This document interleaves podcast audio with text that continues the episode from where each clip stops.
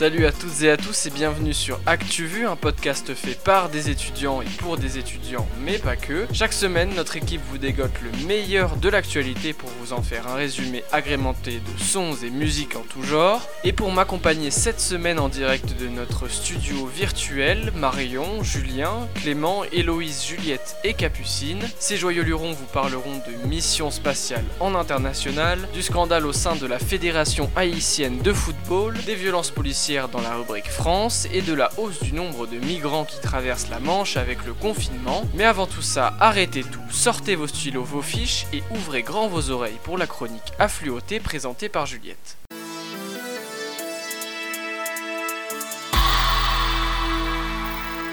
843 000, c'est le nombre de demandeurs d'emploi de la catégorie A supplémentaire en avril par rapport au mois précédent, une augmentation de 22,6%, un record de hausse depuis la mise en place des séries de statistiques en 1996. 450 ans, c'est la durée qu'un masque chirurgical à usage unique met pour se décomposer. Il est donc important de rappeler qu'il ne faut pas les jeter dans la nature. 60 millions d'euros. C'est le nouveau montant du budget attribué au plan vélo. Elisabeth Borne, la ministre de la Transition écologique, a annoncé le triplement du budget initialement prévu à 20 millions d'euros. Ce plan veut inciter les Français à la pratique du vélo. Vous vous souvenez du cardinal Barbarin? Après sa démission, l'archevêque de Lyon va être remplacé et l'une des candidates phares est Anne Soupa, journaliste et essayiste, elle souhaite bousculer l'Église catholique, souvent critiquée pour être immobile sur la question des fonctions concédées aux femmes. Et on finit avec la malheureuse personnalité de la semaine, George Floyd. Cet homme noir de 46 ans est mort asphyxié après avoir été immobilisé par un policier américain. La scène a été diffusée en direct par une passante. Les quatre policiers présents ont été limogés, mais la vidéo suscite énormément d'émotions et de révoltes partout dans le monde. Cette affaire rappelle aussi celle de la mort d'Eric Garner en 2014, qui avait prononcé les mêmes mots aux policiers I can breathe. C'est noté, merci beaucoup Juliette. Il est maintenant l'heure de faire le tour de l'info et cette semaine, c'est avec Capucine qu'on embarque. Keep America great. How dare you? Can be do what we want to do. Alors Caps, tu nous parles de SpaceX aujourd'hui, c'est quoi le dos? Alors, le 29 mai, les Américains devaient lancer la fusée Falcon 9 dans l'espace. Vous êtes prêts à décoller? 3, 2, 1. Quand je dis ils devaient lancer la fusée, c'est que finalement ils ne l'ont pas fait. L'actu, c'est que ce premier vol habité de la capsule Crew Dragon, propulsée par la fusée Falcon 9, a finalement été reporté, pas à cause du coronavirus, mais pour cause de mauvais temps en Floride. Cette capsule a été fabriquée par SpaceX, l'entreprise de Elon Musk, et elle devait rejoindre la Station spatiale internationale. Elle était habitée par deux astronautes, Robert, qu'on appelle aussi Bob Berken, qui a 49 ans, et Doug Hurley, 53 ans. Ils s'entraînaient tous les deux depuis 5 ans pour cette mission. Les deux hommes avaient salué leur famille avant de monter dans une Tesla, la voiture d'Elon Musk. Ils étaient installés depuis deux heures dans la capsule quand ils ont appris que le lancement serait reporté. On imagine qu'ils ont eu un peu le seum, mais pas d'inquiétude, un nouveau décollage est prévu le 30 mai à 15h22, si la météo est plus clémente. Et les Américains, ils s'étaient excités par ce lancement? Oh que oui, des centaines d'Américains attendaient de voir le décollage depuis les plages de Floride. Donald Trump et sa femme Melania étaient là pour assister au décollage de cet engin 100% américain qui aurait dû marquer un nouvel élan d'autonomie pour les États-Unis vis-à-vis de la Russie. En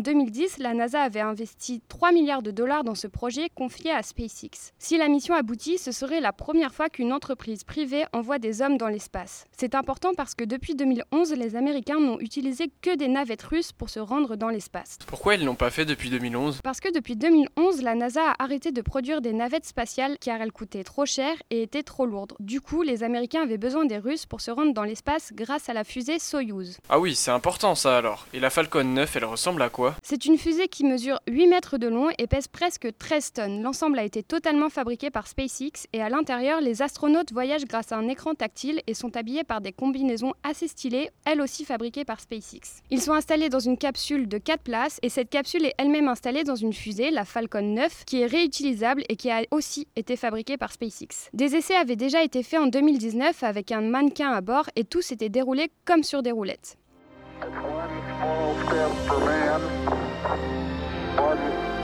One giant leap for mankind. C'est une petite chronique pour ActuVu, mais sûrement un gros sujet pour les concours. T'as d'autres trucs à nous dire aujourd'hui? Yes, on retourne sur la terre ferme et on part en Éthiopie maintenant. Le Premier ministre Abiy Ahmed, qui a obtenu un prix Nobel de la paix en 2018, est mis en cause par Amnesty International. L'organisation a fait un report sur les agissements des forces de sécurité éthiopiennes depuis que Abiy Ahmed est au pouvoir. Les enquêtes se concentrent dans les régions de l'Amara et de l'Oromia, où sévit la répression contre les violences intercommunautaires ces derniers mois. La police est accusée d'atteinte des droits de l'homme contre la minorité ethnique qu'on appelle les Kimans. En janvier 2019, 58 personnes ont été tuées et entassées dans des fosses communes. L'auteur du rapport, Diseka Tekle, affirme que, étant donné la gravité et la répétition des atteintes aux droits de l'homme, je ne peux croire que les plus hauts responsables du pays n'aient été au courant de ce qui se passait. Voilà, c'est tout pour moi. Stay safe et buvez de l'eau parce qu'il commence à faire très chaud. Merci à toi Caps. Et si vous suivez bien, vous savez que l'heure est à la rubrique France. La République, c'est moi Quelle indignité. Nous sommes sur le service public. Et ils sont là, ils sont dans les campagnes. Parce que c'est notre projet Alors Clément, de quoi tu nous parles aujourd'hui? Un sujet qui a pris de l'importance au moment des Gilets jaunes revient dans les médias cette semaine, celui des violences policières, un terme sensible, non reconnu par l'institution qui préfère parler de bavure. Dimanche dernier, il y a eu ces phrases prononcées sur le plateau dont n'est pas couché. Enfin, non, pardon, là je peux Oui, pas je rien dire. Excusez-moi, mais que en vous êtes fait, très il y a des- il y a contre les des violences hommes policières. et des femmes Oui. qui se font massacrer quotidiennement, en fait. Oui, mais en ah, France, ah. tous les jours, pour nulle autre raison que leur couleur de peau. Les propos de la chanteuse et actrice Camélia Jordana font aussitôt réagir. Christophe Castaner, le ministre de l'Intérieur, lui répond par Twitter, puis par médias interposés. Ce qui a été affirmé à ce moment-là, selon lequel des hommes, des femmes qui vont travailler tous les matins en banlieue se font massacrer pour nulle autre raison que leur couleur de peau par la police, est faux, est injuste. Et donc j'ai souhaité euh, dénoncer ces propos-là. Au-delà de la polémique des mots employés, la séquence relance le débat du rapport entre les forces de l'ordre et les citoyens, certains victimes de stigmatisation à cause de leurs origines ou leur couleur de peau. Mais le député Éric Ciotti parle plutôt d'un police bashing. Oui, mardi, il a déposé une proposition de loi, je cite, visant à rendre non identifiables les forces de l'ordre lors de la diffusion d'images dans l'espace médiatique. En somme, l'interdiction pure et simple de filmer les forces de l'ordre. La peine, 15 000 euros d'amende et un an d'emprisonnement. Et cette loi, elle a une chance de passer? Alors non, très peu probable Simon, pour des raisons essentiellement juridiques. Cette loi va à l'encontre de la liberté d'informer, donc de la Constitution et de textes européens. De plus, un cadre existe déjà pour des cas précis, si les images portent atteinte à la dignité de la personne et l'anonymat des membres du RAID, de la BRI ou du GIGN doivent toujours être préservés. Clément, tu nous parles aussi d'une grosse colère. Celle de François Ruffin, en commission mercredi. Le député de la France insoumise défendait une proposition de loi. Objectif, cesser selon lui la maltraitance des femmes de ménage victimes de la précarité. Elles aussi sont restées en première ligne, notamment dans les hôpitaux, mais au moment de voter, François Ruffin vote contre. La présidente de la commission, Brigitte Bourguignon, a cette remarque. Qui est contre? Vous êtes contre votre texte? Ah d'accord, bien. C'est original. Alors, la proposition de loi est adoptée contre son gré. François Ruffin explose alors de colère. Et vous venez de me dire qu'à la fin, ça devrait être mon texte et que je devrais aller dans l'hémicycle pour défendre ce zéro absolu Mais oui, je parle avec, co- je vais parle avec colère parce que c'est- quoi? C'est que ça, les gens vont continuer à se lever à 4 heures du matin pour venir travailler ici, être payés 3 heures à 10 euros et repartir à 13 heures. Et ça va continuer. Et avec tous vos beaux mots, toutes vos belles intentions, toutes vos incantations, vous laissez faire ça Mais que reproche-t-il à sa proposition de loi? Eh bien, d'être vidé de sa substance, notamment avec la suppression de deux points. Premièrement, surpayer les heures de travail entre 18h le soir et 9h le matin pour inciter le nettoyage en journée. Deuxièmement, que les femmes de ménage, souvent en sous-traitance, aient les mêmes droits que les salariés de l'entreprise où elles effectuent leur travail. Les députés membres de la commission ont pour le premier point laissé l'initiative à la négociation salariale, tandis que le second point a été rejeté. Et on termine avec une entorse à la règle de non-cumul des mandats. Ministre de l'Action et des Comptes Publics et maire de Tourcoing. Oui, le en même temps macroniste est possible avec Gérald Darmanin. Réélu dès le premier tour en mars, il a officiellement pris sa fonction le week-end dernier. Une dérogation approuvée par l'Élysée et Matignon, mais pour un temps seulement, assure Gérald Darmanin, qui a ajouté qu'il verserait ses indemnités de maire à la SPA. Merci beaucoup Clément, un petit jingle et on rejoint Julien pour la rubrique Société. Bah, on m'a demandé de, de la- de rendre service, j'ai rendu service, monsieur. Vous en avez assez, hein Vous avez assez de cette bande de racailles. Cette semaine, Julien, tu nous parles du confinement et de l'un de ses effets loin d'être positif. Le 24 avril, 16 personnes. Le 3 mai, 13 personnes. Le 4 mai, 27 personnes. Le 9 mai, 16 nouvelles personnes. Et enfin, le 10 mai, 10 personnes. Je m'arrête là, mais le décompte peut continuer. Les chiffres énumérés correspondent aux migrants secourus dans la Manche alors qu'ils tentaient la traversée. Ils sont de plus en plus nombreux à essayer de rejoindre le Royaume-Uni par la mer. Depuis le 23 mars, début du confinement, les autorités britanniques dénombrent 1243 personnes qui ont réussi leur traversée à bord de ce qu'on appelle des small boats, des bateaux gonflables. Mais comment on explique le succès de ces traversées? Déjà, les migrants ne tentent plus la traversée cachée dans des camions. Pendant le confinement, les poids lourds étaient moins nombreux et encore plus contrôlés, mais surtout parce qu'en temps normal, la Manche est l'une des zones météorologiques les plus difficiles, avec une mer agitée et des vents violents. Or, pendant le confinement, il faisait beau et même dans le nord, je peux vous le confirmer. Du coup, il est moins difficile de relier la trentaine de kilomètres qui séparent la France du Royaume-Uni. Au total, depuis le début de l'année, les Anglais comptabilisent déjà 1622 entrées par la mer dans leur pays, contre 1800 pour l'ensemble de l'année 2019. T'as quoi d'autre comme info pour nous? Lionel Petitpas, un sexagénaire de la Marne, a créé une association pour donner une voix aux victimes du coronavirus. Il a perdu sa femme en mars dernier, victime de l'épidémie. Son objectif aujourd'hui, obtenir une journée de deuil national en hommage aux victimes. Je pense qu'une journée de deuil national permettrait aux familles non pas de faire leur deuil euh, complètement, mais au moins de se retrouver par rapport à ce deuil national, de retrouver une reconnaissance du pays par rapport à, par rapport à ce qui est arrivé. Comme l'explique M. Petitpas au micro d'Europe 1, plus qu'un deuil, c'est un hommage aux malades morts comme de parfaits inconnus qu'il souhaite rendre. On prend maintenant la route du Costa Rica pour une bonne nouvelle.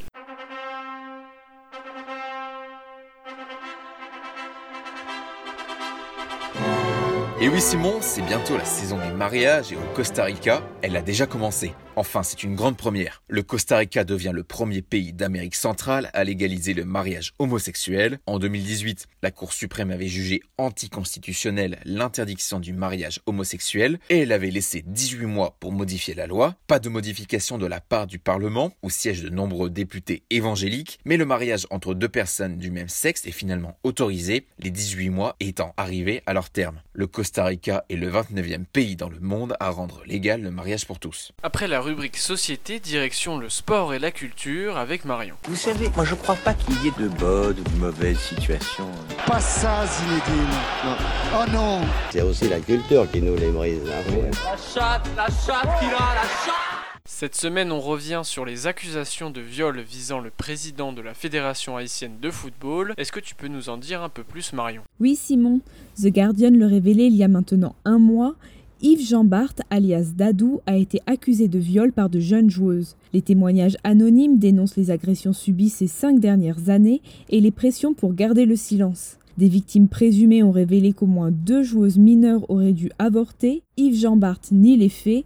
La police judiciaire haïtienne, elle, a ouvert une enquête. Un nouveau président a été nommé cette semaine. En effet, Yves Jean Barthes a été suspendu pour trois mois par la FIFA. La Fédération internationale de football association attend de voir l'évolution de l'enquête. Joseph Varieno Saint-Fleur a été désigné président provisoire. Affaire à suivre donc, et sinon du côté culture, que se passe-t-il cette semaine Marion? Eh bien Simon, si je te dis Bruce Frankel, ça te parle? Ah oui, c'est un ancien journaliste de TF1, non? Yes, c'est ça. Bruce Frankel travaillait comme correspondant pour TF1 depuis 1981, quand tout d'un coup, il s'est fait licencier par la chaîne. Le Conseil des prud'hommes s'est chargé de l'affaire et TF1 a été condamné à verser 700 000 euros aux journalistes. La chaîne a dit faire appel à la décision. Un nouveau président pour le musée du Quai Branly. Emmanuel Casarérou, ancien directeur du centre culturel Djibaou de Nouméa et d'origine kanak, succède à Stéphane Martin. Un symbole fort selon Le Monde puisque jusqu'à maintenant, aucun kanak n'avait pris la responsabilité d'un grand musée métropolitain. Mine de rien, je suis en train d'emballer, moi. J'emballe, j'emballe sec. Allez, vas-y, Gélo, attaque. Et non, on ne pouvait pas se quitter sans rendre hommage à Guy Bedos. Accroche-toi, Géno. La nuit est à nous. Je ne ferai pas meilleur éloge que ce publié aujourd'hui dans la presse. Guy Bedos était humoriste, auteur et acteur. Il est décédé ce jeudi des suites d'une longue maladie. Une baffe, c'est que j'ai ma chance. Ouais, c'est pas dans la poche. Faut s'accrocher. Merci beaucoup Marion. Et pour finir en beauté, la rubrique que vous attendez tous, les recommandations. Je te donne juste un petit conseil. Franchement, il faut que tu vois ça. Tu le connais lui? C'est vraiment pas mal ce livre. Ça, c'est bon à savoir. C'est quand l'apéro? C'est un incontournable. Il faut que t'écoutes ça. J'adore le concept. C'est de la bombe. C'est où que ça twerk? Mais elle est où la moulaga? Comme vous l'a dit Capucine la semaine dernière, c'est très important de se renseigner sur la ville dans laquelle se trouve l'école. Je pense que vous en doutez maintenant, notre petit groupe de potes d'ActuVu est issu de l'EJT, l'école de journalisme de Toulouse. Donc aujourd'hui, Hello, tu nous fais un récap de ce qu'il faut savoir sur la ville rose. Pour commencer, le maire de Toulouse et les municipales. Jean-Luc Moudinque, du parti LR, a été maire de la ville de 2004 à 2008, puis de 2014 à maintenant. Alors, il faut savoir que les élections municipales 2020 sont assez serrées et inédites à Toulouse, bien que Jean-Luc Moudinque soit soutenu par LREM et qu'il mène la danse avec 36,18% des voix, il est talonné par Antoine Maurice, représentant d'Archipel Citoyen, et soutenu par les Verts avec 27,56% des voix. Antoine Maurice est actuellement en pourparlers avec Nadia Pelfig et Pierre Cohen, tous les deux de gauche, arrivés respectivement en troisième et quatrième position. Ils pourraient tous les trois réunis totaliser 51% des suffrages face à Jean-Luc Moudinque et donc remporter le deuxième tour le 28 juin prochain. Le problème pour l'instant, c'est que Nadia Pelfig arrivait troisième, propose une alliance où, une fois élu, Antoine Maurice obtiendrait le siège au Capitole et elle-même récupérerait le siège de Toulouse Métropole. Évidemment, pour Archipel Citoyen, c'est un nom ferme et très probablement définitif. Mais d'ailleurs, Toulouse Métropole, qu'est-ce que c'est? Comme son nom l'indique, c'est une métropole qui regroupe 37 communes, dont Toulouse, représentant un peu plus de 770 000 habitants, soit plus de la moitié de la population de la Haute-Garonne. Et devinez qui en est le président actuel?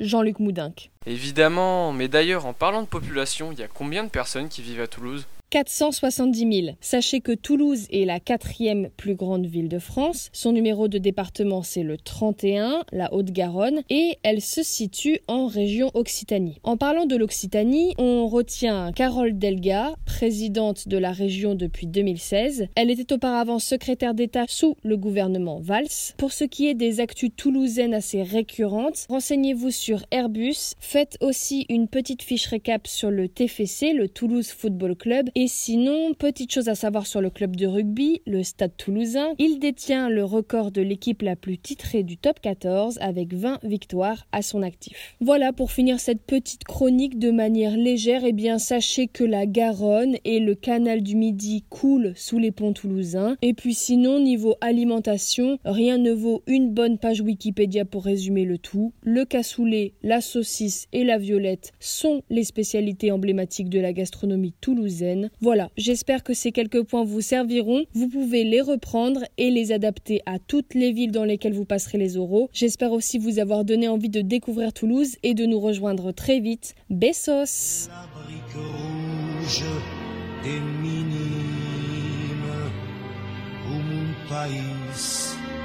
Toulouse, Toulouse. Et c'est sur cette air magnifique de notre cher Claude Nougaro que ce douzième épisode se termine. On vous remercie d'être toujours aussi nombreux à nous écouter et on se donne rendez-vous la semaine prochaine, même endroit, même heure.